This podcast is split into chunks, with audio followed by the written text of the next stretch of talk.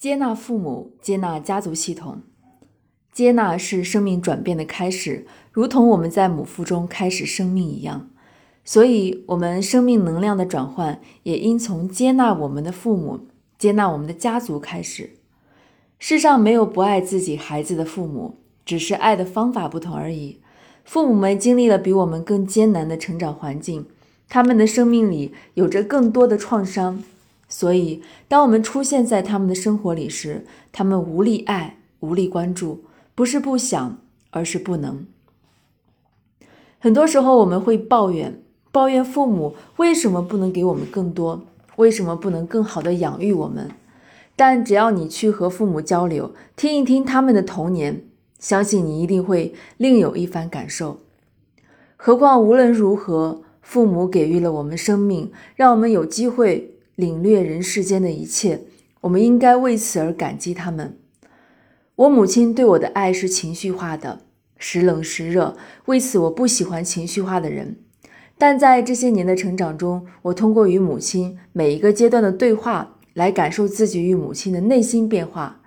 直到那次关于死亡的对话，我才真正体会到什么是接纳。母亲老了，她总在考虑自己最终的归宿在哪里。我清晰的知道他的担忧以及潜在对死亡的恐惧。有一天，他再次老话重提：“如果我死在，那么我就要，即使你们也要。”以我对母亲的了解，自然明白母亲话里话外的担忧。无论我们做儿女的如何安慰、如何保证，都不能打消他的这种担忧。他的内在却还是老样子。这类的话题已经是我与母亲谈话的主题之一。时间久了，每次听到她，我的内心都隐隐的焦虑与担忧。所以在很长的一段时间，我都选择逃避，或者责备，或者是无意义的安慰。但这次我没有再像以前那样。当母亲再次唠叨完之后，我的内心涌动着一股力量。看着母亲苍老却依旧稚嫩。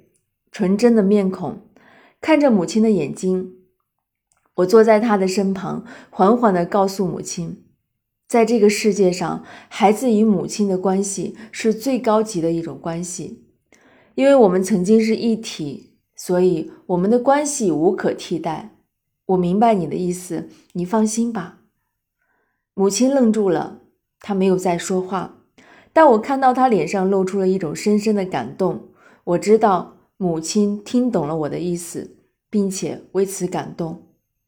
那一刻，我与母亲之间有了一份心灵的连接与能量的流动，一份爱经由我们两个人的生命流过。这就是接纳的力量。那天之后，母亲有了很大的变化，我知道她轻松了很多。